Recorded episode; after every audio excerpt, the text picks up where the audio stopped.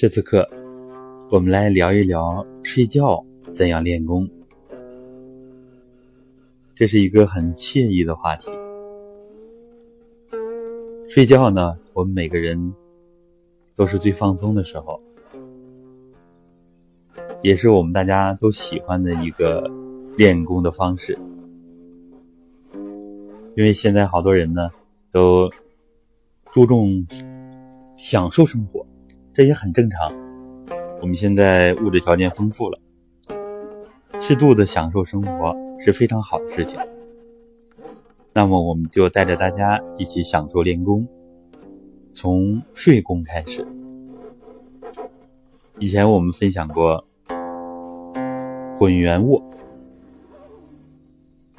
混元卧呢，它是一个有一点强度的练功的体式。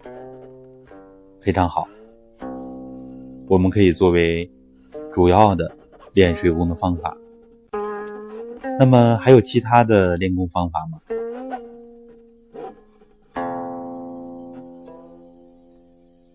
以前呢有青龙卧、白虎卧，啊，就是侧卧，左侧、右侧。这以后呢，我们可以专门的来分享。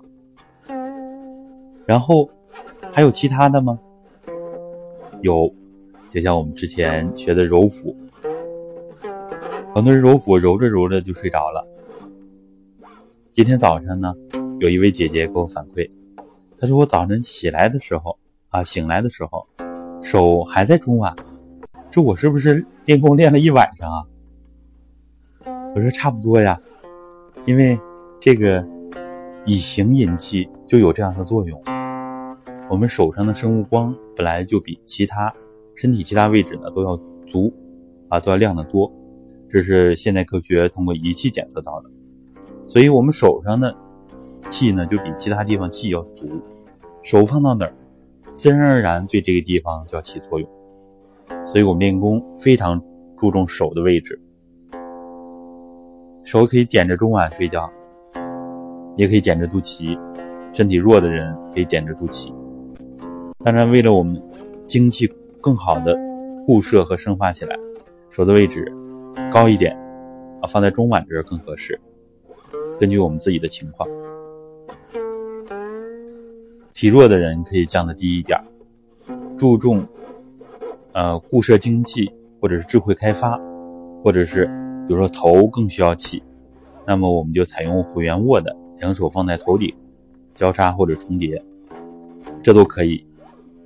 所以睡也是有很多方法的，比如说最简单的就是放松，啊，用这个放松法，我们找一个自己最舒服的、最惬意的姿势，可以不采用这个青龙卧、白虎卧呀、虎圆卧呀、环阳卧呀这些姿势，随便一个睡的姿势。然后呢，我们就从头到脚放松，一个部位一个部位放松。解剖学学得好的，逐渐的要放松的更细致。大脑、小脑这样一部分，一个脏器一个脏器的放松，一个关节一个关节，啊，大臂、小臂、大腿、小腿，这么逐渐的放松，脚腕、脚掌、脚趾，哎，这样越松越细致也可以，根据自己的喜好和自己的程度来安排，这样松着松着松就睡着了。早晨起来呢，醒来的时候，我们要练这个第一念。它往往是我们最深层的一个念头，所以结合睡功，跟大家分享这个内容。早晨醒来，我第一个念头是：哎呀，几点了？这就是我们时间观念很强。以后呢，要是，当然这个需要长期的努力。醒来第一个念头，哎，我收一收气，这个很难啊，这个我经常也做不到，就跟大家实实在在的讲。但是咱们素质好的，重视程度高的，慢慢的。做到的次数越来越多，那它起的作用就越来越大了。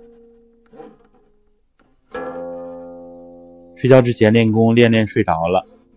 如果中间有醒的过程，哎，继续用放松的意念，或者用之前，比如说揉腹，都可以。早晨醒来第一个念头，尽量的练收气，可以用一个收气的念头，一个指令，也可以两手扶一肚脐。这样，正儿八经收一收气，都可以。当然，越重视，效果是越好的。然后呢，再起床。这就是我们今天跟大家分享的一个睡觉练功的内容。这样虽然不如正式练功，但实际上也比我们普通的睡觉睡眠质量要高。有的时候呢，做梦做的也少，即使做梦呢，也是比较好的梦境。以后关于做梦练功的内容啊，我们也会分享一下。但这个呢，我这个体会更少一些，所以暂时先不跟大家分享。好，这就是关于睡觉练功的一个比较全面的一个内容。有问题呢，我们可以下来交流，也可以在喜马拉雅这个问答里边大家提问，这样别人呢也能同时受益。好的，在我们这个专辑里边，大家就可以提问。